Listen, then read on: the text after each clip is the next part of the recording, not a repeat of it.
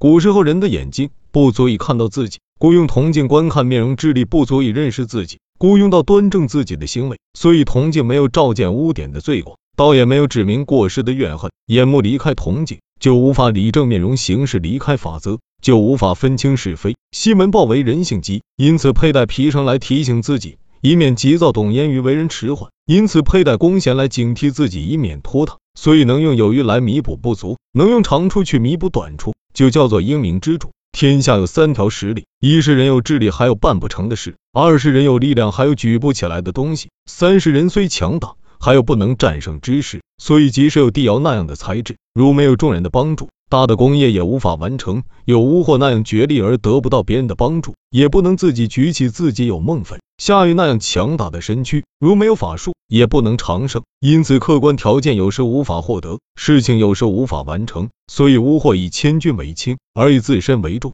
这并不是说他自身比千钧还重，而是没有客观条件。李柱认为百步容易，而没结之间就难了。这并不是因为百步近而没结远，从道理上讲。是不可能的，所以明珠不因为污货不能自己举起自己就为难他，也不因为黎珠看不见自己的眼睫毛就为难他。依靠可能成功的条件，考究容易成功的法则，因而用力少而功名事业就可以完成。天时有利有不利，事情有益有害，万物有生有死。人主为此三种情况露出喜怒的颜色，坚贞不屈之时就要离心了。圣人的清明之性隐藏的是非常深邃的，所以英明之主观察别人，而不让别人察觉自己。比帝尧还明察的人，不能独自办成大事；巫祸不能自己举起自己；孟坟夏禹不能战胜自己。君主能够运用法术，观行之道就尽在其中了。